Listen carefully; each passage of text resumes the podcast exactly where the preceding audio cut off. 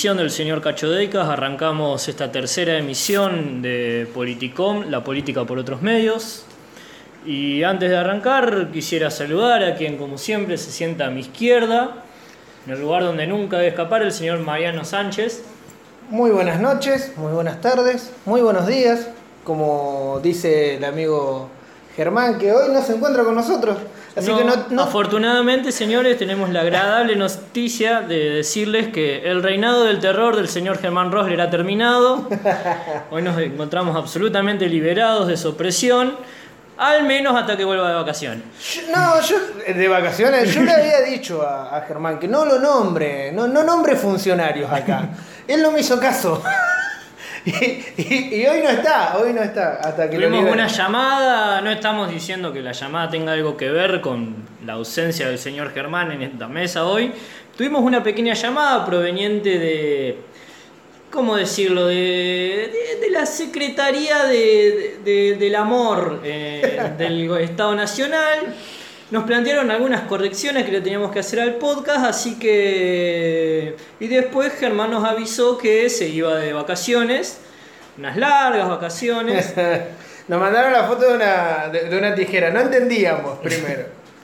Después la foto de Germán al lado. Eh, bueno, ahí como que medio como que lo tuvimos que mandar de vacaciones. Sí, pero bueno, uno entiende que la gente por ahí se siente absolutamente saturada al trabajar en, en este mundo capitalista que no se detiene y por ahí Germán necesitaba un descanso de su vida, un descanso de unos, digamos, tres o cuatro años en la cárcel de Seiza.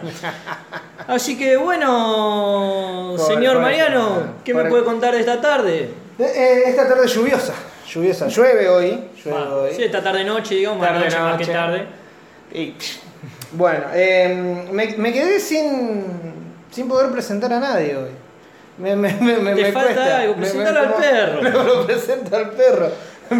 Me, me, me, me- me cuesta, sinceramente. Bueno, hoy lo que, de lo que- ¿Cuál es el tema principal, don Fabricio? Bueno, hoy vamos a hablar sobre una de esas novelas que, de las cuales todo el mundo habla, pero que nadie ha leído. Una, Nos ha novela, pasado, nos una ha novela que la gente que no la leyó siempre la cita como. A ver cómo decirlo, como ejemplo de un montón de cosas que no tienen absolutamente nada que ver con la novela, que es la novela del señor Orwell, 1984. Tal vez una de las mejores novelas del siglo XX y posiblemente una de las mejores novelas políticas de toda la historia. Eh, la he leído en, en, en mucho tiempo. Yo, yo soy un tipo que lee muy lento. Yo para terminar un libro necesito tres, tres meses, tres meses mínimo. Un libro de 180, 180 páginas. ¿eh? Tres Es un poquito mucho. Es un poquito mucho. Lo que pasa es que, a ver, la lectura ociosa, la lectura ociosa para mí, Claro. eh, si no tengo algo que me presione, olvídate. Bueno, y la presión que tuve en este caso fue la del señor Fabricio que me dice, me dijo la semana pasada, terminalo. me faltaba la mitad del libro, en tres días lo terminé. en tres días lo terminé. Y, y acá estamos. Dentro de un rato vamos a empezar a analizarlo. Pero primero, Sí. Primero, quisiera saber cómo, cómo estuvo esta semana, señor. Esta semana básicamente no fue muy distinta de mis otras semanas anteriores, salvo por el hecho de que nuevamente empecé a trabajar. Eh, me empecé de nuevo a levantarme a las 8 y media de la mañana. No voy a decir que madrugué. Que bueno, bueno, es, es un, es un lindo madrugo, pero yo me refería a cómo estuvo esta semana, qué, qué repercusiones tuvo, si, si, si, si eran externas o internas del podcast anterior. Porque el podcast anterior hemos tocado eh, temas interesantes, no fue como el piloto donde fue una cosa de... de- de- Sí, sorprendentemente, como ya expliqué la, la semana pasada, lo- mis amigos no escuchan podcast Ah, qué bueno, qué bueno, qué bueno. y menos van a escuchar uno mío. Ah, está bien. Así que no, eh, yo lo único que puedo hacer es una especie de autocrítica que fue lo mal que hablé la semana pasada, no sé por qué. O sea, estaba absolutamente trabado, repetía acoso y cuestión cada dos segundos. Oh, es una buena herramienta. es una buena herramienta. Eh, y, y si metes costo y cuestión en la, en la misma frase, No, pero eso lo hice, un una, montón, lo hice un montón de veces. una al lado de la otra, ¿sabés Pero. Y yo la verdad que me pasó, por ejemplo, a diferencia del podcast anterior, del primer podcast que antes de, de subirlo a la internet lo escuché para ver cómo había salido. eh, este no lo pude terminar de escuchar porque ya a los 15 minutos era como que me daba bronca a mí mismo. Me daban ganas de que alguien, no sé, me grite, pasaron hasta Fabri. No, eh, yo tuve un comentario de, en Twitter, que me- me mandaron en Twitter, sobre, sobre el ruido de las sillas. Como que era una persona que, que estudió radio y me dice, eh, a ver si mejoran el tema del ruido de las sillas. Eh, acá va. ¿Saben qué? Lo que pasa es que eh, somos personas muy inquietas. Ustedes no se dan una idea de lo que nos paramos y sentamos en una, en una transmisión, En del- una transmisión. del podcast. La, la primera se escuchó donde, donde nuestro compañero, no sé si se escuchó o no, donde nuestro compañero Germán se, se había levantado al toilet. Lo anunció, Lo lo anunció. anunció, hacia viva voz y gracias a Dios no quedó No, la... no se escuchó mucho, me parece. No, no se escuchó. No era tan bueno el micrófono tampoco. Bueno, eh, ¿cómo- ¿Usted, cómo- ¿Y usted cómo, qué le han dicho de...? Bueno, aparte del, aparte del He, ruido. he revisado el coso y así un poco a poco escuchado. Me parece que a mucha gente no le, no le gustó la lentitud de- del podcast pasado. No solamente la lentitud, es que no tan. A ver, mi chillido, mi chillido, viste que por ahí tiro unos agudos, pero no solamente la lentitud, sino que el, eh, hemos demorado una hora y veinte y la, la gente que se, que se sienta a verlo por primera vez dice, "Mm, una hora y veinte. Y sí. Y los podcasts son de dos horas, uno le explica, y bueno, y- Sí, hay un montón, hay muchos podcasts. Yo creo que si se sentaran a ver, a escuchar, por ejemplo, el podcast te lo transmito así nomás, que no baja de las dos horas, claro. se claro, muere. claro. Pero Es- el es tema como- es que. Hay gente que escucha Fantino dos horas y media, Sí. muchacho, media pila. Va a escuchar a Fantino y no nos va a escuchar a Ah, nosotros claro, discutiendo sobre, sobre las lógicas de militancia del feminismo. Lógica de militancia del feminismo. Mirá, mirá el tema que tomó como Sí, es- pasada. A mí No me sorprendió que no haya aparecido nadie puteando no. Se ve Es que, que- no, no ha tenido demasiado. No, No, han y- llegado hasta esa parte. Pero estaría, eh, estaría bueno. Mira, y una, una persona que estuvo hablando del feminismo de esta semana y que se volvió totalmente feminista, para mí nos escuchó. El señor Jorge Rial. Salió a defender la causa feminista en su programa, la llevó a Malena Fichot, que lo habíamos dicho la semana pasada, y como que Malena Fichot, Pichot, Pichot se dice, Pichot. Pichot, lo, lo transformó. Eh, suena a un Pokémon Pichot. Pichot. Pichot, bueno, es lo mismo. Eh, lo transformó al señor, a, nuestro no, querido a. Jorgito. Yo algo que, que lo miraba y decía, mira este tipo. Él una vez explicó, yo no sé por qué estaba, eh, creo que por una vez que justo estaba comiendo con mi papá, mi papá lo puso. No es que lo mire, pero no hay- o es eso, o escucharlo al, al boludo de, de Pagani. Ah, Eh, te, te prefiero escucharlo a Real. Claro, no, no, gente hablando de fútbol. Claro, sí, cuatro gordos hablando de fútbol. gordo hablando de fútbol. Que esto sería como eh, tres gordos hablando de política. digamos.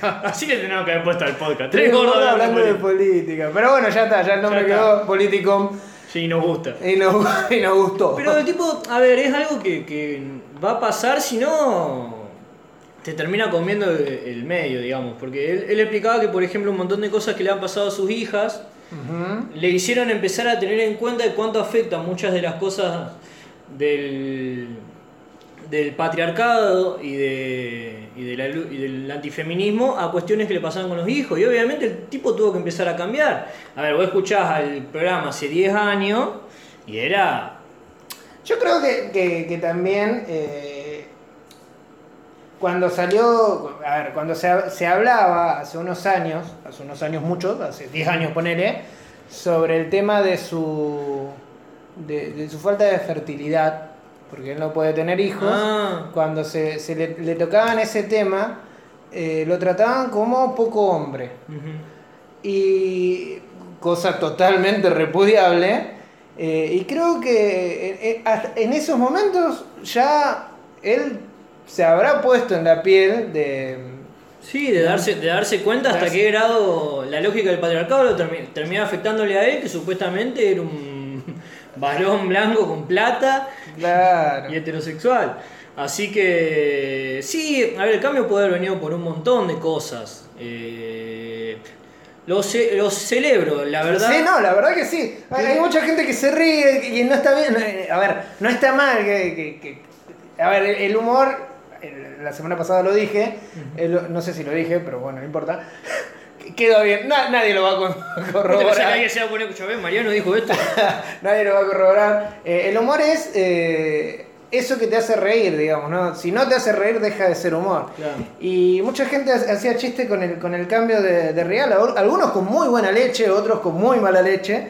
Y él escribió un tweet diciendo, mm, eh, hoy soy esto, algo así, no, no, no, no lo voy a leer, no lo voy a buscar.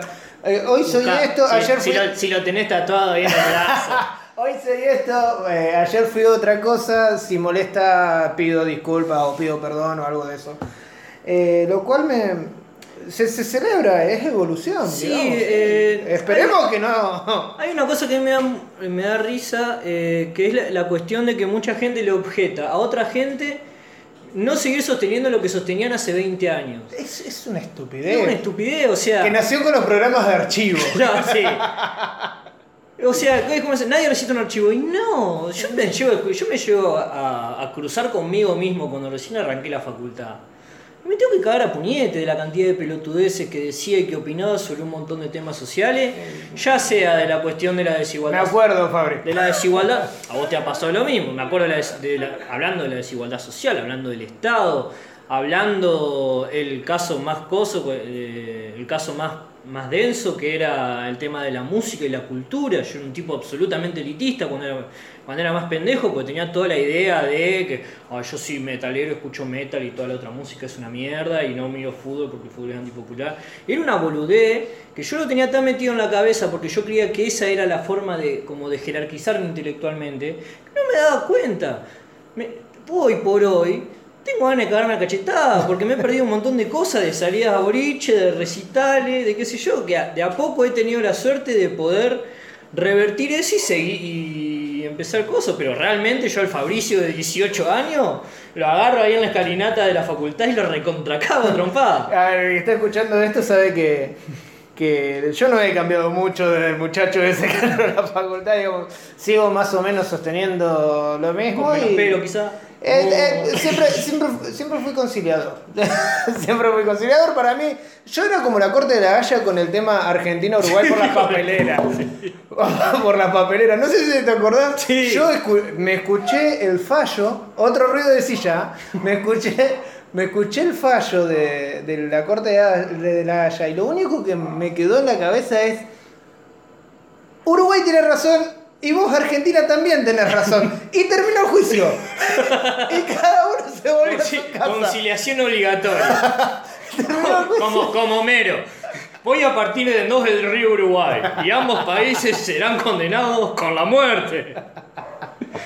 No, y, y bueno, es- es- ahí, ahí explicaban de que de, lo, de cómo sirve el derecho público internacional a- a- Sí, a- al tercer mundo. Pero bueno, es, es- es lo que hay, es lo que hay. Sí, lamentablemente. No, y ya que, a ver, eh, a mí me, me- Yo banco mucho a la gente que cambia, que tiene la, la, la posibilidad de agarrar y decir, la verdad que era un boludo cuando era, cuando era más joven o cuando dije tal cosa y tengo que cambiar. Hay un montón de casos para... Las lo hablamos la semana pasada de los muchachos Wachowski. El La cambio, el cambio, lo que lo celebramos acá. Eh, No, Sí. no fue un chiste, pará. Eh, ¿Ya están cortando? eso eso eh, lo vamos a editar. Perdón, perdón. Fue un chiste... Perdón, eh, perdón. na- nadie está exento de... Un chiste que atrasa. Nadie está exento de. Pero es bueno que lo. Que, que lo marquemos, así que está mal que se haya hecho ese chiste porque mal, no, venía al caso. Eh, humor- Peor- mira, repito, repito, humor es lo que te hace reír. Si no hace reír, no es humor. Eso es como cuando. Peor que lo que le pasó lo- a los de la metro. ¿Qué, qué hicieron? No no no, sabía no esa. escuché, a ver. En el programa de Warrage de, de Metro y Medio, eh, se llama Metro y Medio, un día que Warrage no estaba, Ajá. y ellos tienen la, una sección, yo esto lo supe pues se armó un quilombo bárbaro, yo lo, único que escucho de... Bueno, después voy a hablar de un poco de eso. Eh, el tipo estaba, eh, ya tiene una sección donde gente llama por teléfono y cuenta cosas que hizo. Ah, mira. Y en un momento llama un tipo Mm, y el tipo empieza a contar mm. cómo había abusado, acosado y abusado sexualmente de una chica que no, se podía defender. Ah, bien. La única reacción de la gente que estaba ahí Fue- fue reírse. Pero encima esa risa nerviosa de. Sí, que no ¿qué sabes qué carajo acá? Y claro, cuando pasó eso, los tipos quedaron y a las dos horas estallaron por todos lados y lo querían colgar de los huevos. No me enteré. Te- fijate. Sí, después me voy a fijar. Y yo este- esta situación la sé porque eh, hay una hay una mina, siempre terminamos, eh, hay una mina que se llama María Riot. Ajá. que es una, ella se define como puta feminista, es una trabajadora sexual Ajá. eh, que milita en AMAT, en, la, en AMAR, perdón, la, la Sí, sí, Asociación sí, sí. de Meretrices de la, de la República Argentina, y que ah, generalmente hace columnas hablando sobre el feminismo, sobre las lógicas del feminismo en la cuestión del, del género, de la, de la cuestión del trabajo sexual. eh, y por qué está mal que quieran prohibir el trabajo sexual, de las cuestiones de trata, o sea, es una mina que a mí me gusta mucho cómo habla. Y un día entro así y empezaron a. Yo estaba buscando una columna de ella. Y empezaron, no, sí. Ay, Wenry estaba hablando. Y empezó a hablar Wenry, que es como que generalmente lo primero que hacen en esos videos dice: Bueno, acá está María Riot. Y, Mari- y ella empieza a hablar y a conversar con los otros. Y Wenrich empezó: Bueno, quiero hablar de algo que pasó el viernes acá. Y empezó a hacer toda una disculpa de por qué había pasado. Y cuando le dan el, el, el micrófono a María Riot, los recontrabardió porque es un- era como una situación de, eh, de avalar algo que estaban contando que no tendrían por qué avalarlo. A ver, eh, lo que había pasado, e- esta discusión la, la hemos tenido con otras personas. Lo que había pasado con, con, con el exa- exabruto, la burrada, la, la- la- la- no sé cómo llamarlo, la, frase de, de Cacho Castaña. La imbecilidad. La invencibilidad de Cacho, de Cacho Castaña, que el piso hubo, como vos decís, hubo risas nerviosas, pero en el momento se dieron cuenta que eso estaba mal. Bueno, en este caso, en el caso de este programa, no. Es como que se, Es que entraron a dar cuenta. Yo no lo escuché, pero calculo que no, que no se, no se habrán dado.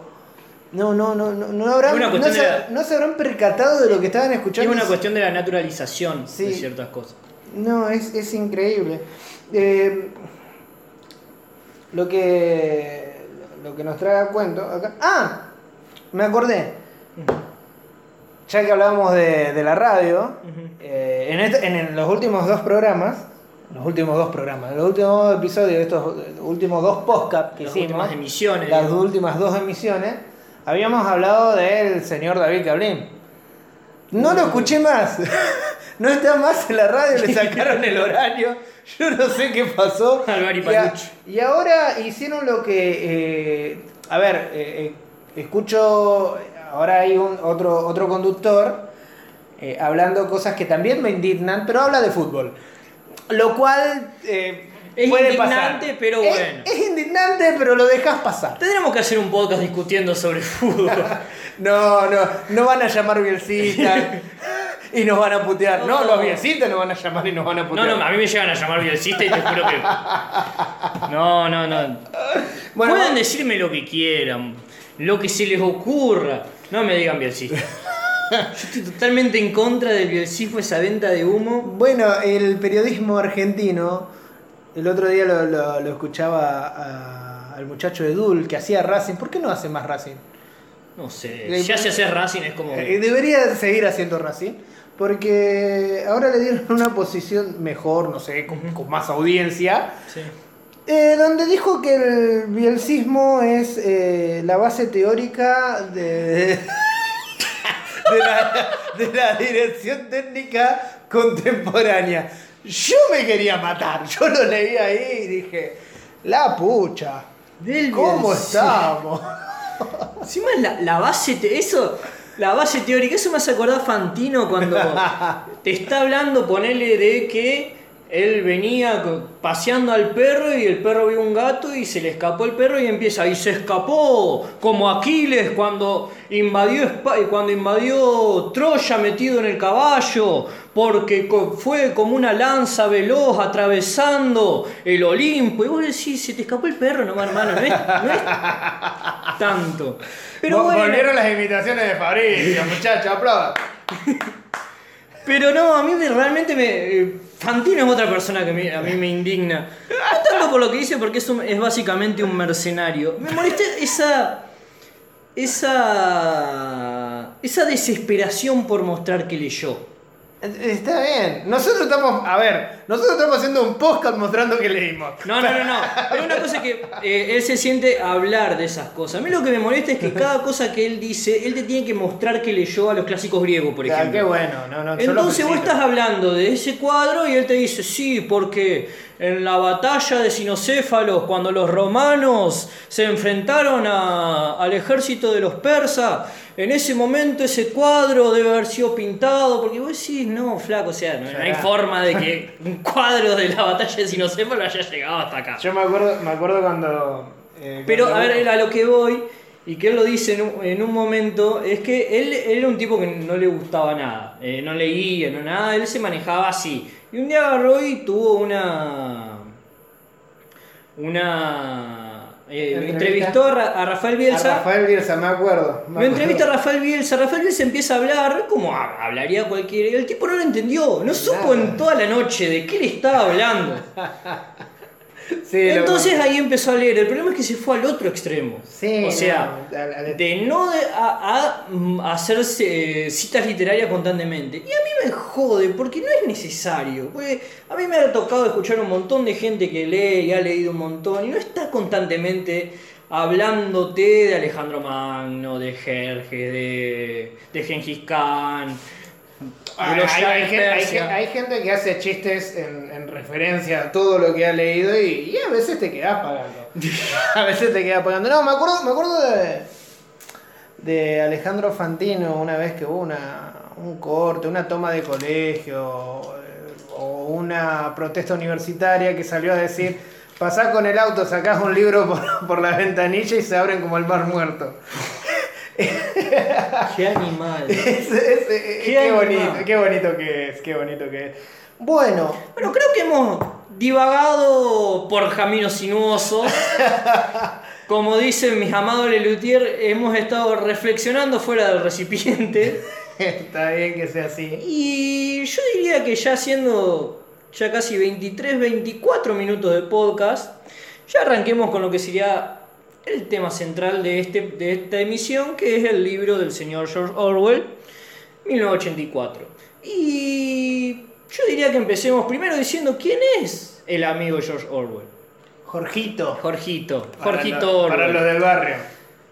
George Orwell es un, es un autor inglés eh, eh, que nació, en realidad es un autor que nació en, en la India, en lo que en esa época se llamaba el Raj británico, eh, pero que genera, eh, su nacionalidad es esencialmente británica, o sea, británica del Reino Unido.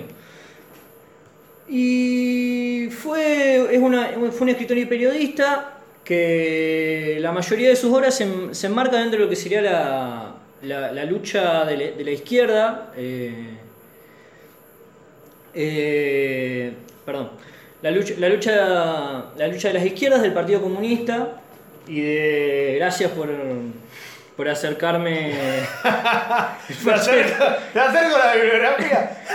Esencialmente el tipo fue un periodista que a lo largo de su vida hizo un montón de investigaciones, escribió muchos artículos y ensayos sobre las cuestiones de la izquierda y que sus dos obras más importantes son Rebelión en la Granja y la menciona de, 19 de 1945 y la mencionada 1984 del año 1949. Eh, un pequeño así, una pequeña cosa, antes de hablar de 1984, de- yo recomiendo la lectura antes de 1984 de Rebelión en la Granja, que es una especie de introducción a 1984. El argumento de Rebelión en la Granja es sencillo, un grupo de animales de, de una granja eh, se levantan en contra de los campesinos, los echan y forman su propia, su propia sociedad, en principio basada en los, ideales democráticos y socialistas, pero a medida que van pasando los días, esa sociedad se va corrompiendo y se termina generando una élite, que es la élite de los cerdos, los cuales eh, hacen lo que hacen todas las élites, digamos, parasitar al pueblo y decirle lo que tienen que hacer. Y si uno lee 1984, hay un montón de cuestiones, pues 1984 no, toca, el, eh, o sea, toca muy por encima el momento de creación de la sociedad, de esta sociedad eh, distópica, y que al leer Rebelión en la Granja queda muy bien en claro cuál es la, la, visión que tiene Orwell sobre los cambios, de, los cambios en las distintas revoluciones y cómo una revolución que es supuestamente socialista y por la libertad de los pueblos termina transformándose en un estado totalitario. Bien, eh, ¿cómo, ¿cómo llega 1984 a manos de Mariano, que es lo que le interesan a todos? Una vez estábamos en, en, en la cola de, para entrar a la cancha, los dos somos eh, Asiduos del Estadio Brigadier General. somos abonados a Valeros, así que estábamos hablando de literatura en, en, mientras los policías no, nos estaban empujando. Mientras los policías nos, nos demostraban la presión de la, la, cómo la fuerza pública es aplicable sobre los cuerpos, digamos. Bueno, una, yo, una cuestión Foucaultiana. yo eh, le comentaba a Fabricio sobre algunas series que había visto últimamente, como eh, la, el cuento de la criada, 3%, una serie brasilera, uh -huh. y le, le, le, contaba sobre una escena de 3%, y ahí Fabricio me nombró en 1984. Eh, esto no hace, no, no hace mucho, yo, yo sinceramente no lo conocía y, y lo, empecé le, lo empecé a leer. Eh, la verdad es que mientras lo, le, lo leía me pasó que en, en cada capítulo que leía, lo, lo, sentía muy cercano, como que todas las, como le, como le decía recién, que todas las series, muchas películas que había visto, había mucho de este libro, o había, había eh, fragmentos que eran o muy parecidos o muy iguales. eh, otra serie que, que, que le había nombrado, eh, Psycho Pass, que próximamente, tal vez hagamos uno, no lo sé. Dos semanas, depende de lo que nos lleve verla, pero eh, sí está entre, entre la lista de posibles. Eh, en Psycho Pass también estaba viendo, y uno de los personajes en Psycho Pass tenía el libro de George Orwell de 19, 1984, lo tenía en la mano y, y, lo estaba leyendo, así que, no, referencias, referencias culturales a, a 1984 hay a patadas. Sí. Y más sobre todo en la, en la, época de en la época actual donde se, ha, se habla mucho del tema de la privacidad y el derecho que tienen los estados a intervenir y de la cuestión de las cámaras de vigilancia y todo eso se habla es un tópico muy importante en 1984 porque en cierta forma y ya para entrar un poco en la trama eh, establece o digamos describe una sociedad eh, distópica una, una, sociedad distópica significa que, a diferencia de la utopía, que es algo deseable, la, la, sociedad distópica es una sociedad donde todo funciona, digamos, no mal, pero como que es una especie de infierno en la Tierra. En este caso, en el caso de 1984, hay, el mundo se ha dividido después de una, de una enorme guerra, el, de una enorme guerra nuclear, el mundo se ha dividido en tres países, Oceanía, que abarca desde Australia hasta el Reino Unido, Eurasia, que abarca desde, desde Rusia, eh, la Europa continental y parte de los países de los países eh, asiáticos, eh, ¿cómo se llama? Limítrofes a, a Rusia uh -huh. y eh, ¿cómo se llama? Este Asia, que es China, los países del los países del continente asiático, que digamos no están metidos en todas las otras, y, par y partes de, de, África, que es como un continente que ha quedado como una especie de tierra de nadie, en la cual se, constantemente estas tres naciones están guerreando entre sí. Bueno, esta sociedad lo que termina generando es la aparición de un gobierno, de un, de un estado de partido único, llamado el socialismo inglés, el SOSIN, en la neolengua que se habla que es la, que se habla y que, después vamos a En, mi en traducción, en la traducción que yo leí, eh, decía INSOC. Inso. Y eso depende de si lo. Porque si lo traducís desde el. Sosinc, INSOC. So, es, lo es lo mismo, es depende de mismo. cómo sea la traducción. porque Yo me parece que In- Insong es la, la traducción inglesa, la verdad no sé. Sí, no. Pero la cuestión eh, con esta sociedad se establece una sociedad de partido único que controla absolutamente todos los aspectos de la, de la sociedad, eh, en cuya cabeza está el famoso gran hermano, no la voz de... No, no. No, no, no la, la voz que pasaban en Telefe, sino una persona eh, que se llama el Gran Hermano y que representa, digamos, la unidad de Oceanía, que es el, el país eh, que gobierna. Y a partir de ahí se va estableciendo una, una red de control sobre, lo, sobre cada uno de los aspectos de la sociedad, desde, la, desde las cosas de la producción hasta los, los insumos culturales, eh, la comida, eh, la, ¿cómo se llama? las relaciones sociales, todo eso termina quedando bajo la esfera del Estado. Y entonces tenés dos tipos de sociedades. Por un lado, la sociedad del el Estado en sí, que está dividido en cuatro ministerios, el Ministerio del Amor, el Ministerio de la Abundancia, el Ministerio de la...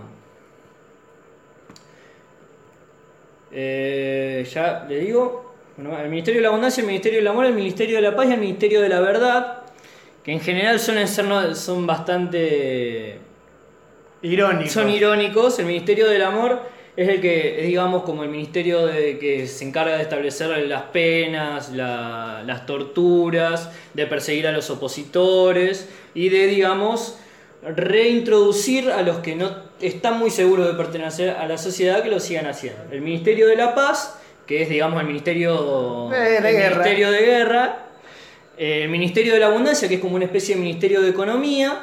eh, estamos hablando de una economía planificada, el capitalismo está totalmente abolido.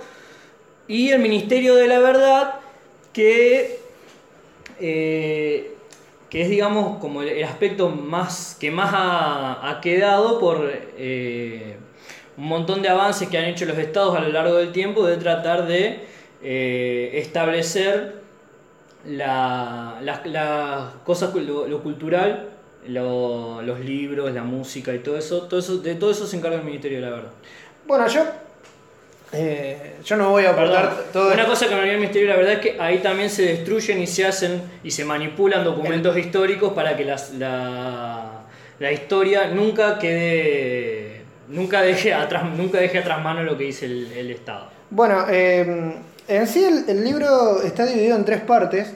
Eh, en, una, en, la primer, primera parte se ocurre lo que ocurre siempre, la presentación de personajes, la presentación de este, de este estado y de lo que el estado eh, influye en nuestro personaje principal.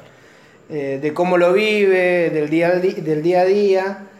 Eh, la segunda parte ya trata, entre la primera y la segunda parte, él se encuentra con, con otro, Con otro personaje, con Julia, que, el cual tiene una relación amorosa atrás del partido y to- todas esas cuestiones. En la segunda parte, el- el em- eh, a él recibe un libro eh, sobre mm, donde está escrito eh, supuestamente toda la verdad atrás del partido y todo. Porque el libro está escrito por alguien, por alguien que se llama Goldstein, que es digamos una especie de caricatura de Trotsky. A ver, vale señalar que muchos de los personajes, por ejemplo el personaje del Gran Hermano está descrito como si fuera Stalin. Orwell cuando escribe, escribe para denunciar muchas de las cuestiones que él veía en el stalinismo y de cómo muchas veces el Partido Comunista terminaba callando eso. Eh, 19- 1984 termina siendo en cierta forma eso, eh, una denuncia también, a además de, de la construcción de, de una sociedad distópica, una denuncia a un estado actual de cosas, lo que él veía que era el estalinismo en ese momento. Y el estado, el social, el SOSIN o el INSOG, lo que hacía era, había una eh, plantear la existencia de una especie de sociedad secreta de la hermandad, comandada por ese tipo Goldstein, que había sido una, una preeminencia en los primeros años de la revolución, pero que después la había traicionado totalmente.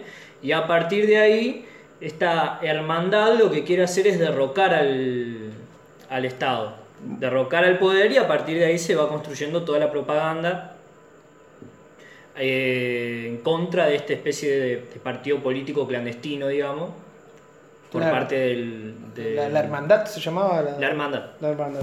Bueno, y la tercera parte que eh, describe eh, su, su apreciación y, y- y el descubrimiento de- del personaje principal como un opositor. Mientras, mientras leía el, el, el- el- el libro me pasaron cosas muy extrañas a mí. ¿Por qué? Porque como yo lo, le- lo leí desde un libro digital, lo, leí en- lo leía mientras caminaba, una vez estaba en. Una vez estaba en el hospital, en la sala de espera, leyendo el libro. Y leí esa escena, estaba leyendo esa escena donde él va en busca, en busca de un pasado. ¿Sí? Cuando él camina las calles buscando una persona mayor Claro. una persona mayor que lo pueda acercar a lo que era eh, el pasado, que como bien contaba Fabricio, eh, lo iba modificando todo el tiempo, porque la historia en sí, lo explica en la tercera parte, es una, una cuestión de documentos, si no existe en, en los documentos la historia desaparece, solamente existe en la mente humana, y bueno, y de la mente humana también te lo pueden borrar. Claro, lo que, lo que plantea el personaje principal, que es Winston Smith, es que él tiene un montón de. Él tiene recuerdos de, de cuando él era chico, de las- los momentos previos a, a la revolución, digamos, en los cuales hay un montón de cosas que él veía como mentiras del, del partido, de, la historia oficial que había contado el partido. Y que, pero como carecía de cualquier tipo de documento probatorio, era lo mismo que nada, porque eso podría haber sido así, nadie sabía si eso era así o si no era así. Y lo único que, él, que se, podía, se hacía constantemente era destruir y construir documentos que establezcan cuál era la verdad del día de, del, del Estado o del orden o del poder. Claro, y además la- la- las predicciones que se hacían se cambiaban todo el tiempo para que el- el- eh, la noticia del día sea más favorable de lo que, de lo que supuestamente habían predicho. Hay una, escena, hay una escena en ese sentido que está muy buena, que es la de cuando un día eh, avisan que van a reducir la ración de, de chocolate de 30 a Bueno. 20 y al otro día en los noticieros del, de- del Estado, de la- en las pantallas cosos, aparecen eh, todos celebrando de que la ración había aumentado a 20 gramos de, de chocolate por día. Sí, no, yo le iba, a comentar a esa escena eh, dentro, dentro de un rato, porque primero comentaba esta de eh, Winst- Winston, caminando buscando un, un señor mayor que lo encuentra, que lo encuentra, y ese señor mayor le contaba cómo eran las cosas hace 30 años. Divagando y con, y- y con, Con la locura con la de- locura de un tipo que, que, que había pasado todo el proceso.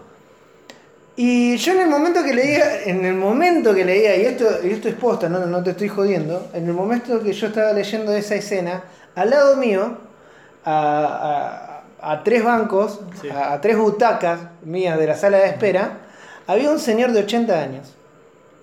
Igual que, que el, que el muchacho, el muchacho que se, que se puso a hablar con Winston. El señor se puso a hablar con una señora más o menos de 30, 35.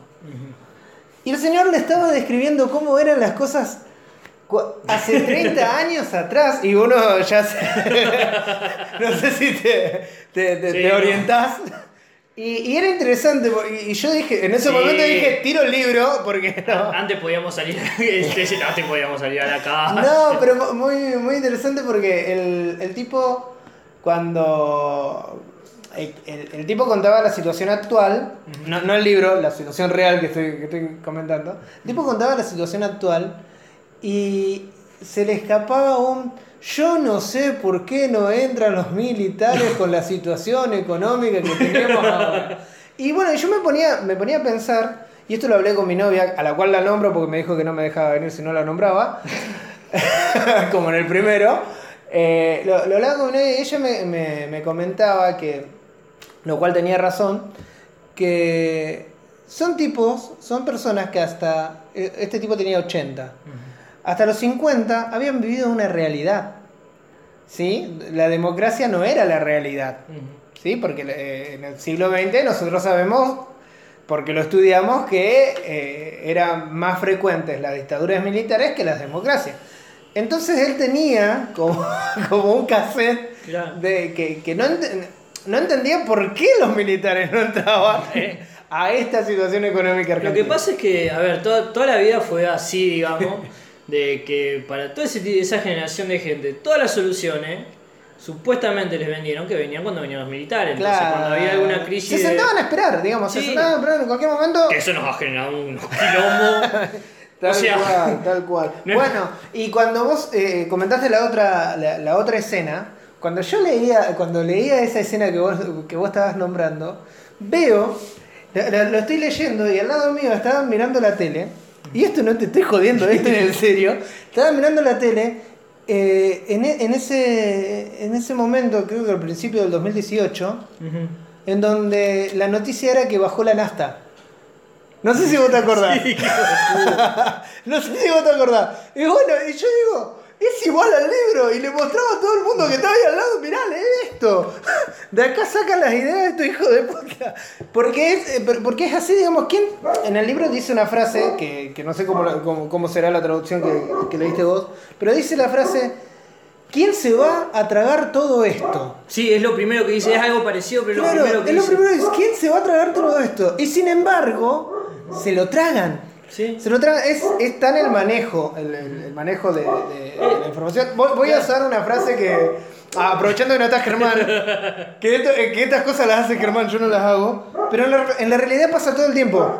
en, la, la realidad es esta cosa de, te muestro lo que me sirve a mí, eh, eh, pasa todo el tiempo. Pasa- Sí, hay siempre, hubo siempre una discusión con Orwell y entre Orwell y y, y, y Brave New World de Oxley, eh, de Un Mundo Feliz, sobre cuál había sido más acertada al describir la, la sociedad actual.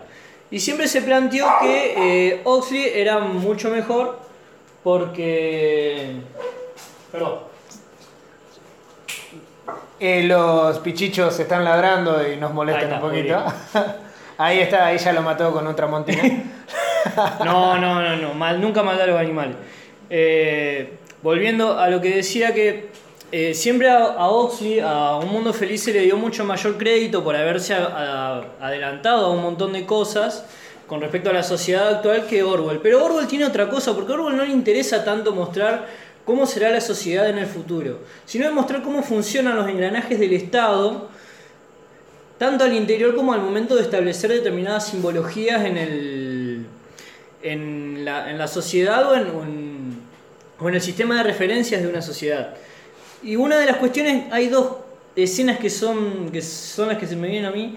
La discusión de uno de los, de los tipos que trabajan con, con Smith, Ajá. cuando él explica cómo el nuevo, la nueva neolengua va a eliminar totalmente las palabras que no sirvan y hace como una especie de, de idioma, diría analítico, es como, es como una especie de idioma de robot donde vos en vez de decir malo decís no bueno. Claro. Y a partir, y lo que, a ver si me pasás el libro, que tiene una frase que yo siempre trato de, de citar la frase, porque la verdad, lo que yo pueda decir no, no vale un carajo. Pero, Siempre decir lo mismo. No, pero eh, si te lo dice... Che, pónganle en los comentarios que la- lo que opina. lo que opina Fabri sirve de algo. Porque se nos pone mal. se nos pone mal en serio. Ah, y, y aprovecho en este momento de, de, de bache. Suscríbanse.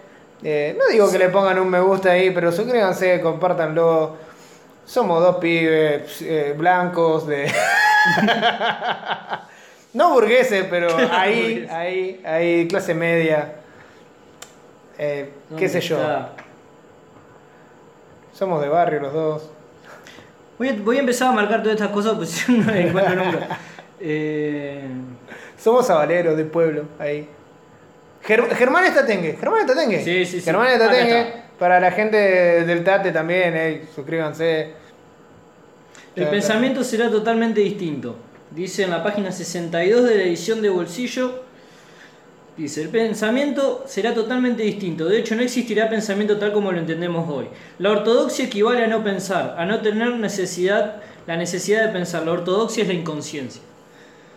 Es la forma en la que él cierra eh, su, su, digamos, su defensa al nuevo, a, la, a la neolengua, porque al ser tan, tan acotada, al ser tan carente de sentido, va a evitar que la gente piense y eso va a reducir los crímenes mentales. O sea, básicamente es la construcción de, un- de un lenguaje que impida cualquier tipo de abstracción o de reflexión.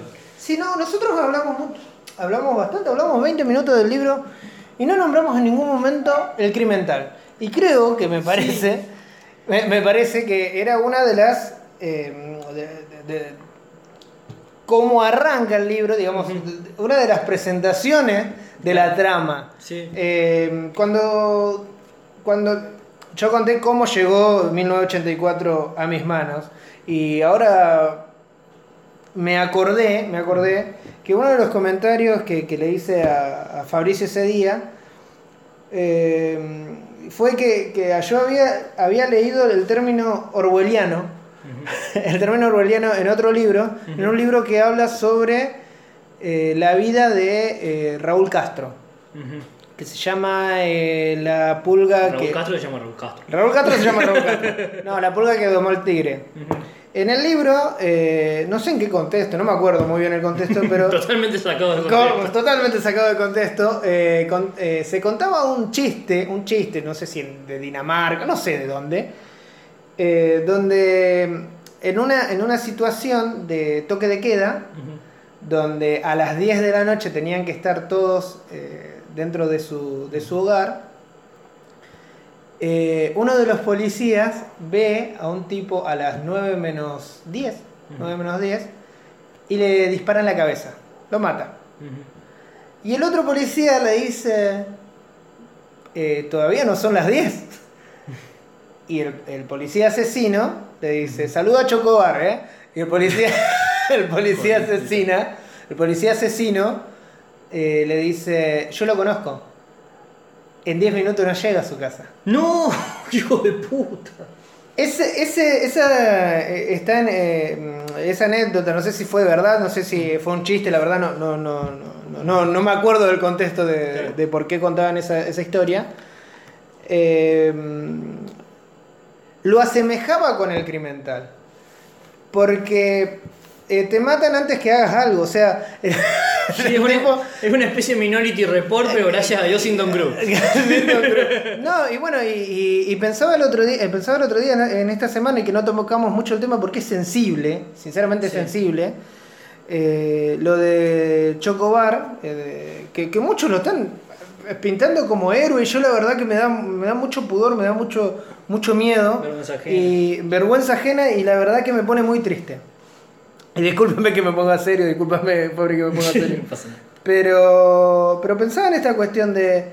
eh, lo matan al pibe, también el pibe, a- a- no sé si asesinó o no, al tu- o No, no no, a un turista, eh, que merece eh, una, un, un proceso judicial. Y hasta si hay pena de muerte acá en Argentina, yo capaz que te lo digo, te lo digo acá. No, yo. Si está en el marco de la ley, bueno, pero no lo está. Acá en Argentina no lo está, no está. Yo leí, me leí la me, me leí en esta semana el Código Penal porque también me lo recomendaban. No, pero leete el artículo 34 de. Ay, estoy como las imitaciones de Fabri. Leete el artículo 34, fíjate que el policía todo dentro de la ley. Lo leí el artículo 34 del Código Penal y en ningún lado dice que puede disparar a alguien A por la ver, el espalda. juez fue bastante sencillo. A ver, eh, No, no, pero estamos pará, déjame- de- no, no, no me quiero ir, no me quiero ir de tema, por eso déjame Sí, terminar. El- y pensaba esto del crimental, digamos. Mucha gente dice, bueno, lo mató. Expliquemos primero qué es, qué es el crimental. Pará, el crimental sí. es lo que a nosotros nos decían cuando íbamos al catequesis, que también pecas con la acción, pero también pecas con el pensamiento. el pensamiento. El crimental es la idea de que vos no necesariamente tenés que hacer algo malo. Pensar sino que en hacerlo. Si el, el partido cree que vos pensaste en hacer algo malo y a lo largo del libro te van, te van, te va relatando Winston Smith cómo frente a, la- a las cámaras vos no, vos no tenés que mostrarte ni desganado. O sea, Claro. cualquier Sí, sí, sí. sospecha, por más vaga que sea que tenga el partido que vos hiciste algo, es un crimen. Sí, sí, bueno, y, y pensaba yo esto, digamos, de eh, matarlo por las dudas, matarlo porque puede llegar a volver a matar, matarlo porque puede pensar en matar. Eh, no, no, muchachos, no, no, hay un Estado de Derecho, hay un proceso penal. Eh, yo sé que es una, una mierda que por ahí te pase, te pase un familiar tuyo y- y te- y tener esa bronca dentro tuyo, yo lo sé, pero es muy peligroso de que de poner en las manos de alguien la decisión de si vos sos culpable o inocente. Es muy peligroso y lo vemos muchas veces y, y a, y a menores a- y que provocan menores daños eh, o peores daños. Lo vemos muchas veces y no, no muchachos, no. Sinceramente, y termino con esto. digamos. Bueno, volviendo al libro, yo la verdad no, no me quiero meter en ese tema porque no. No, no. No, sí, no, discúlpame, pero me acordé Eh, bueno, volviendo al tema, el- el- la cuestión de- del crimental, en ese sentido, eh, termina ofreciendo también eh, el marco de referencia de, todo, de toda la, la ideología de toda la ideología de ese partido. Porque en una de las, de las escenas lo que termina sucediendo es que eh, en esta, en esta escena que decíamos nosotros de que si no se van a, a terminar de, de comer, eh, de comer lo que decían de la, de la ración, que la habían de- de- disminuido el día anterior y ahora la, supuestamente la aumentaban, que es la aparición de otro concepto central en el libro, que es la idea del doble piensa. El doble piensa es la capacidad de hacer que un pensamiento que, vos- que puedas pensar dos cosas al mismo tiempo. Que vos puedas pensar que la democracia no sirve, pero que al mismo tiempo el partido único es el único garante de la democracia. Que parece. Que eh, parece. A ver, no hay que irse a casos extremos para verlo. Es la, la capacidad que tiene la gente de justificar todo de acuerdo a quién lo dice o quién no lo dice. Eh, también el tipo este, que es un filólogo, que es el que está creando la nueva lengua, que en este, la nueva lengua, que en este momento no me acuerdo cómo se llama. Person. Par- eh, no, Parson es el. No, bueno. Parson es el, el- el- el totalmente alienado que hace todo lo que, que después los hijos lo, lo terminan vendiendo. Pero no es el mismo. No, no, no, Ah, no, no, bueno. no. Y el filólogo explica que hay un nuevo. Hay un nuevo, hay un nuevo concepto que se llama grasblar. Una unión entre grasnar y hablar. Ajá. Y el tipo dice que es un, te- un término hermoso porque si se lo decís a un enemigo es un insulto, pero si se lo decís a un camarada es un elogio. O sea, es la idea de hablar un montón de cosas pero no decir absolutamente nada. Es hablar a, trave- a través de los eslogans. Sí. O sea, que es más o menos lo que hablábamos la vez pasada de, Sí, sí, de blanco. esa militancia un poquito basura. Claro, vez. De, o sea que no, no analizan profundamente lo que hacen, sino simplemente repetir. Y la idea del doble piensa es justamente eso, es la idea de que vos podés sostener y justificar cualquier cosa de acuerdo a quien viene.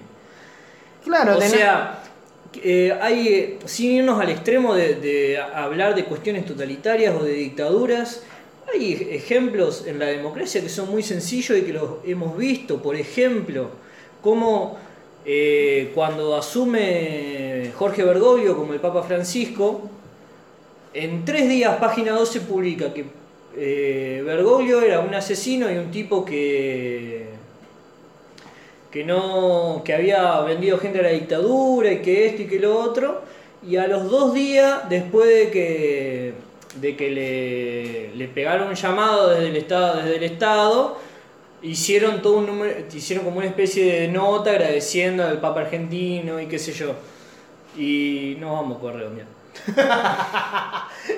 No, bueno, eh, Eh, o sea, lo que voy. Y un montón de gente, un montón de gente del kirchnerismo hizo ese cambio en dos días. O sea, pasó de detestar a Bergoglio por ser el tipo que lanzó la guerra santa contra, el matrimonio igualitario, de hablar pestes del tema del aborto, de ser un tipo de representante de la, de la derecha a ser el papa peronista católico, papa tercermundista, que hoy por hoy lo podés ver y que yo tengo el caso que más, que más recuerdo, me parece, no, creo que era de Lía, pero no quiero mentir, que dijo que el único representante del kirchnerismo, que el único líder del peronismo a nivel mundial era el Papa Francisco.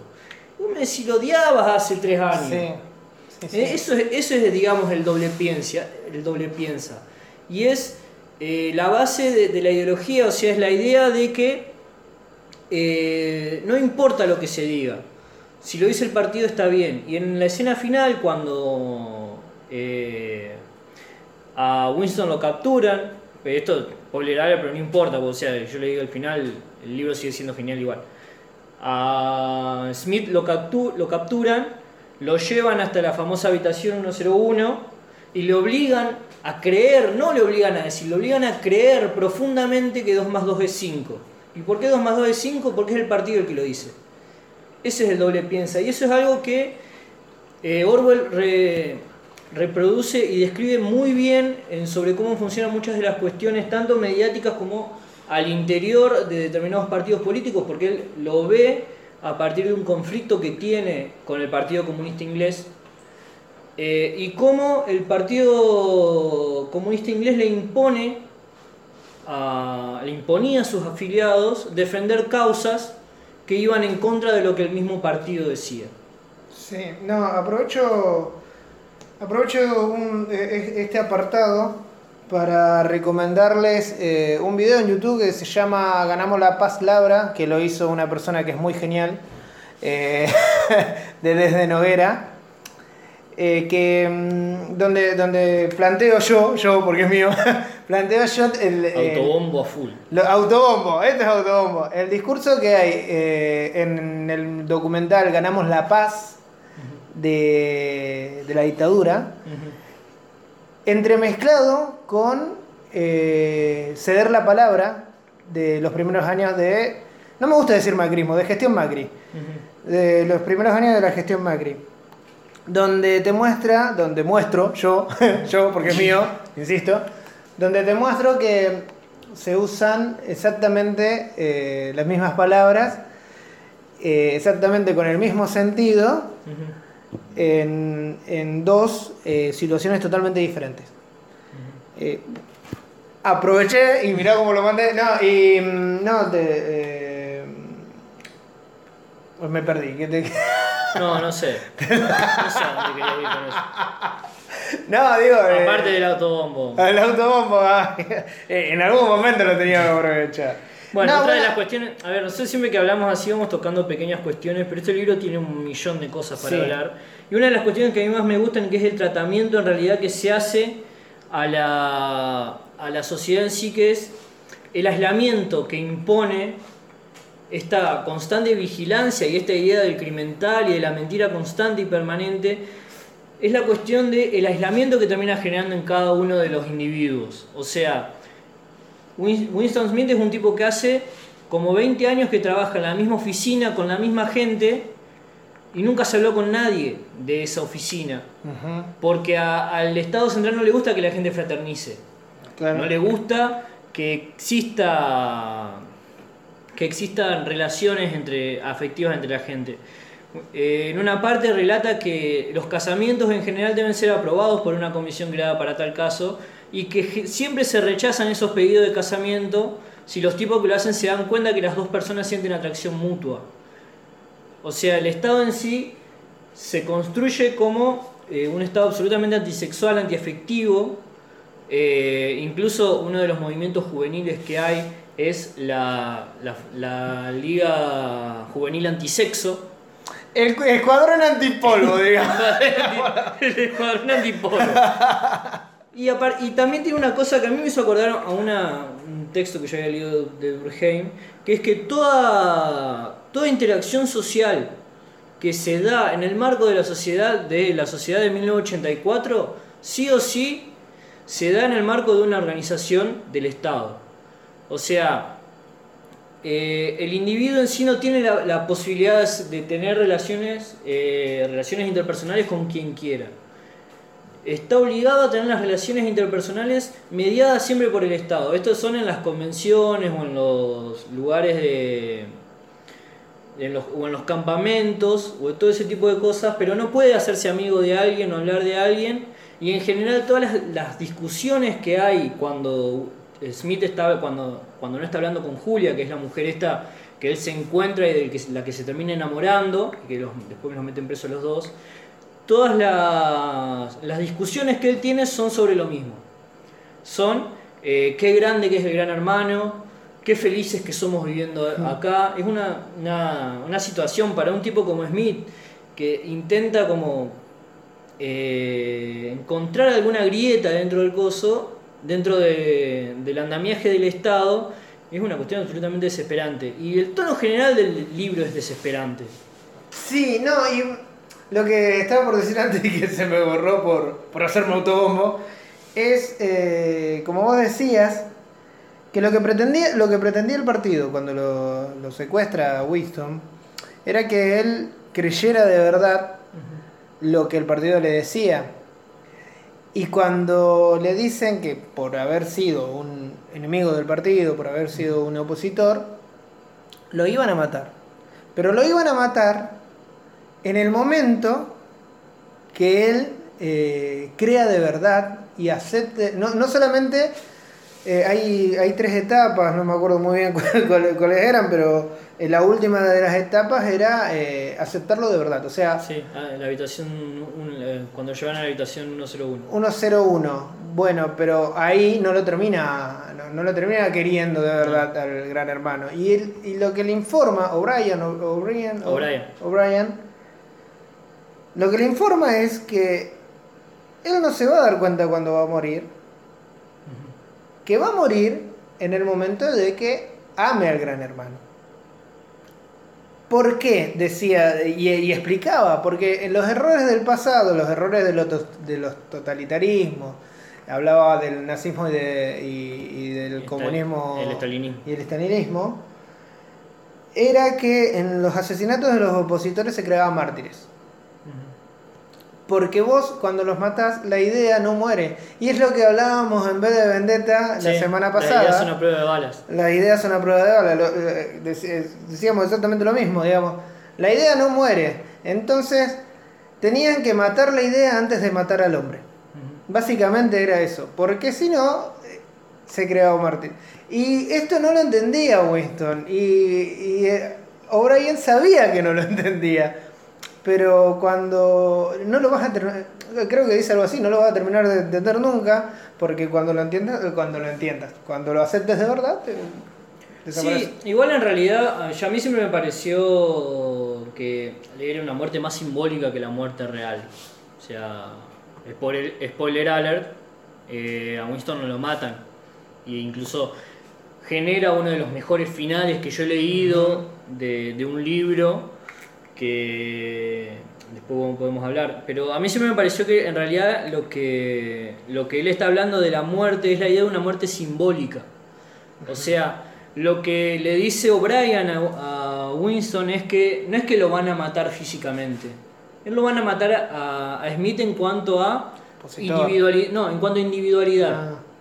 O sea, lo que, por ahí plantea el coso es que al ser un opositor, al ser una persona que tiene un pensamiento por fuera del gran hermano, es un individuo. Y no le sirve al Estado, al Estado tener individuos. a él lo que le sirve es tener, es tener una masa absolutamente obediente, obsecuente, porque eso es lo que le, le genera el verdadero poder sobre la gente, poder decir cualquier cosa y que nadie les diga nada. Y siempre me pareció a mí que la idea de la muerte que se plantea ahí no es tanto la muerte como muerte física, sino la muerte en cuanto a individualidad. O sea, una muerte en el sentido de eh, eh, como de ah, desaparecer Winston, eh, Winston Churchill, perdón, Winston Smith y y que quede únicamente una persona que hace cosas para el partido, que quede una persona absolutamente lobotomizada y aislada, que para lo único que sirve sea para amar al gran hermano. Me pareció siempre a mí que esa era la idea de la, la de la muerte. Y que por eso le decía que él no lo iba a lograr entender, porque cuando lo logre entender, cuando pueda llegar a, a entender eso, ya iba a estar muerto, ya iba a ser absolutamente amante del partido y no iba, iba, se iba a olvidar todo ese tipo de ideas, que es lo que termina sucediendo al final. Eh, me parece que por ahí viene más la cuestión de eh, el asesinato físico. Y algo que a mí siempre me sorprendió o que me dejó pensando, capaz que es porque hubo una mala lectura mía, pero eh, teniendo en cuenta toda esta cuestión del, aisla- del aislamiento, y de la, de la individualidad y la desaparición, que probablemente toda esa gente que decían que habían borrado o que habían matado, en realidad no la habían matado, simplemente la habían cambiado de lugar después de hacerlo de hacerlos pasar por el proceso en el Ministerio del O Amor sea, la- las personas que habían vaporizado. que supuestamente habían vaporizado. Porque vos imaginate que a lo largo de toda la. No, y además, además cuando termina, eh, cuando va terminando el libro, eh, los spoilers a nosotros nos encanta. Cuando va terminando el libro, Sí, el, el- los tiene- el programa arranca de por sí con spoiler alert. O sea, Claro. no es que nosotros creemos que ustedes ya leyeron el libro, sino que las cosas que contamos no, no cambian en nada el, el- el disfrute del libro, porque es tan bueno el libro. Claro, bueno, cuando va terminando, eh, eh, entiendo lo que vos decís este- en este sentido, digamos, cuando termina, a él lo reubican con un mejor salario, con un Sí. mejor sueldo, eh, y él se lo ve apartado de los demás, digamos, él, eh, la, imagen, la imagen que se te viene a la mente es él apartado eh, con un vaso de ginebra en la mano y La ginebra de la victoria. la ginebra de la victoria y Se pueden, hacer- se pueden hacer tantos comentarios con respecto a eso de la victoria Y, mm, y pensando en, en- en el, en el Gran Hermano. en el gran hermano. Sí, a lo que voy es que, suponete, vos y yo estamos trabajando en la misma oficina durante 20 años, pero yo no te conozco a vos, vos no me conocés a mí. Y a vos un día te vaporizan, pero vos en realidad vos no te, te vaporizan, vos te llevan a otra estructura del Estado, con otro lugar, haciendo otro trabajo. Y yo no te veo más y no me voy a poner a buscarte. Claro. Y vos, y como todo el resto del mundo no te conoció, no te llegó a conocer, entonces vos no podés saber si estás vivo o estás muerto. Es tanto el control de la voluntad que existe ahí. Ajá. ¿Puedo ir a trabajar con Peter Robledo que estuvo en Nueva York dando vuelta? ¿No? No, no. ¿No lo puedo? Oh. No, tratemos de que no se le dé trabajo a Peter Robledo. Pero sí, bueno, ya vamos cerrando, son casi las 11 y 10.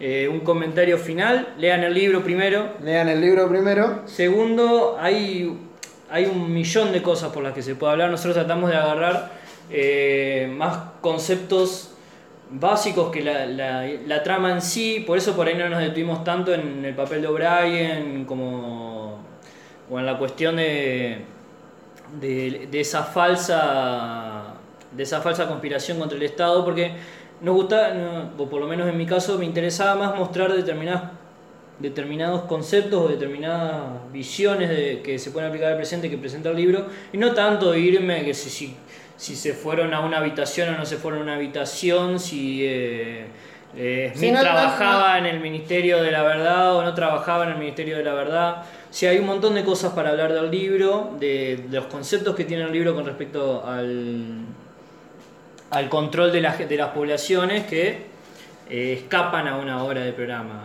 Pero bueno, con esto creo que terminamos. Esperemos haber hecho aunque sea un avance lo suficientemente bueno como para que quieran ir a leer el libro. Por lo demás, eh, suscríbanse, eh, pongan un me gusta al video, pongan una suscripción en el canal. Eh, desde ya muchísimas gracias a los que se quedaron hasta acá, que no deben haber sido muchos, y hasta la semana que viene.